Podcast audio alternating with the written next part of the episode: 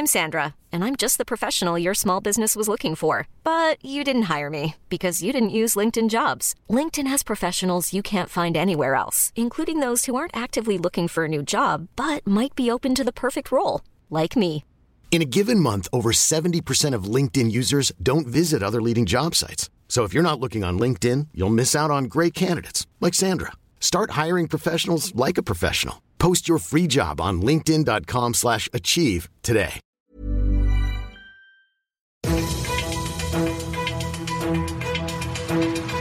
95.5 Charivari, das München Briefing, Münchens erster Nachrichtenpodcast.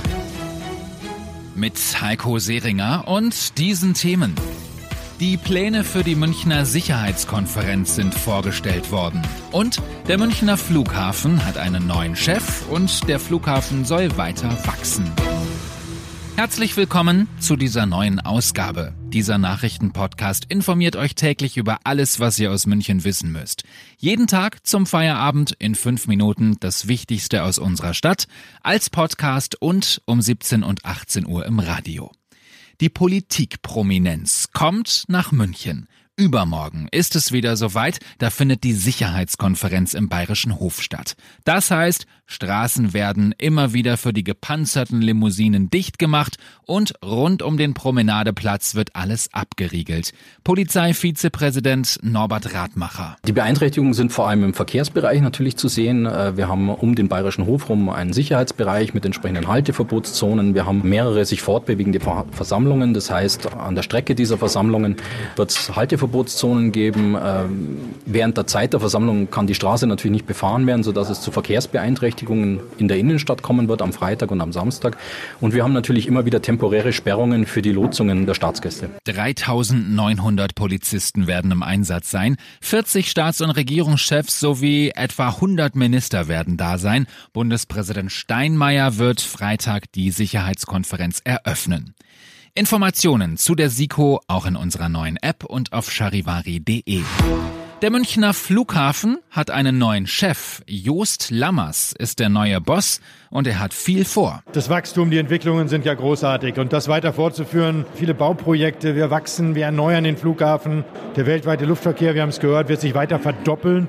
Wir brauchen einen Fernbahnhof. Wir brauchen eine Perspektive, dass auch Passagiere vernünftig über die Schiene in unsere Drehscheibe einsteigen können. Das wäre wirklich aus meiner Sicht ein ganz wichtiges Projekt. Just Lammers wird Nachfolger von Michael Kerkloh, der in den Ruhestand gegangen ist. Heute waren viele Prominente zu Gast, um ihn zu verabschieden, unter anderem Ministerpräsident Söder.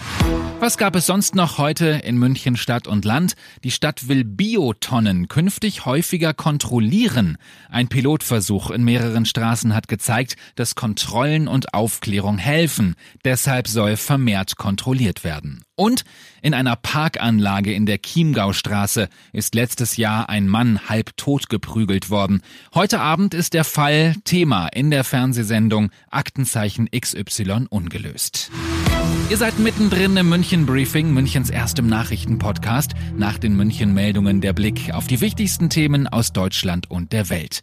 Nächste Woche soll es die ersten Gespräche geben, wie es in der CDU weitergeht. CDU-Chefin Kramp-Karrenbauer will ausloten, wie die potenziellen Nachfolger die Lage sehen. Aus Berlin Charivari-Reporterin Jasmin Becker. Wer macht das Rennen um den CDU-Vorsitz? Eine heiß diskutierte Frage in der Bundespolitik und eine, die nach Meinung von CSU-Chef Markus Söder schnell geklärt werden sollte. Für Kramp-Karrenbauer gehen Parteivorsitz und Kanzlerschaft Hand in Hand. Und eigentlich sollte die Kanzlerkandidatur beim Parteitag im Dezember beschlossen werden. Die CDU-Chefin sieht keine Notwendigkeit, an diesem Zeitplan zu rütteln. Doch der Druck nach einer schnellen Entscheidung wächst.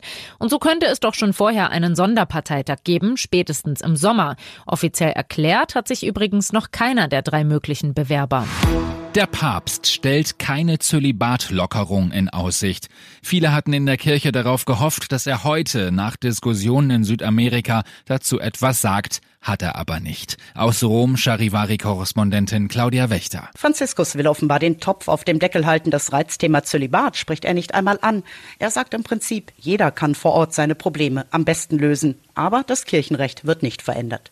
Die Bischöfe in Amazonien hatten eine Lockerung des Zölibats gefordert, um dort den Priestermangel zu bekämpfen.